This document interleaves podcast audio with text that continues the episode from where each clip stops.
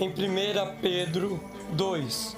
Está escrito: eleitos segundo a presciência de Deus Pai, na santificação do Espírito, para obediência e aspersão do sangue de Cristo. Graça e paz vos sejam multiplicadas.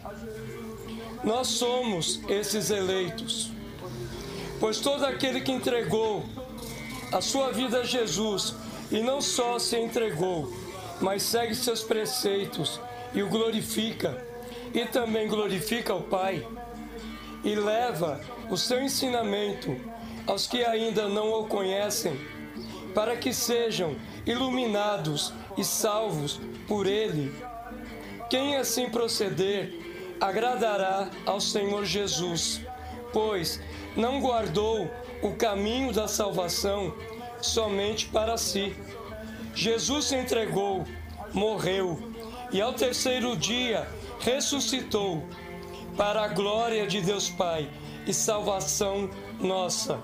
Pois Jesus Cristo é único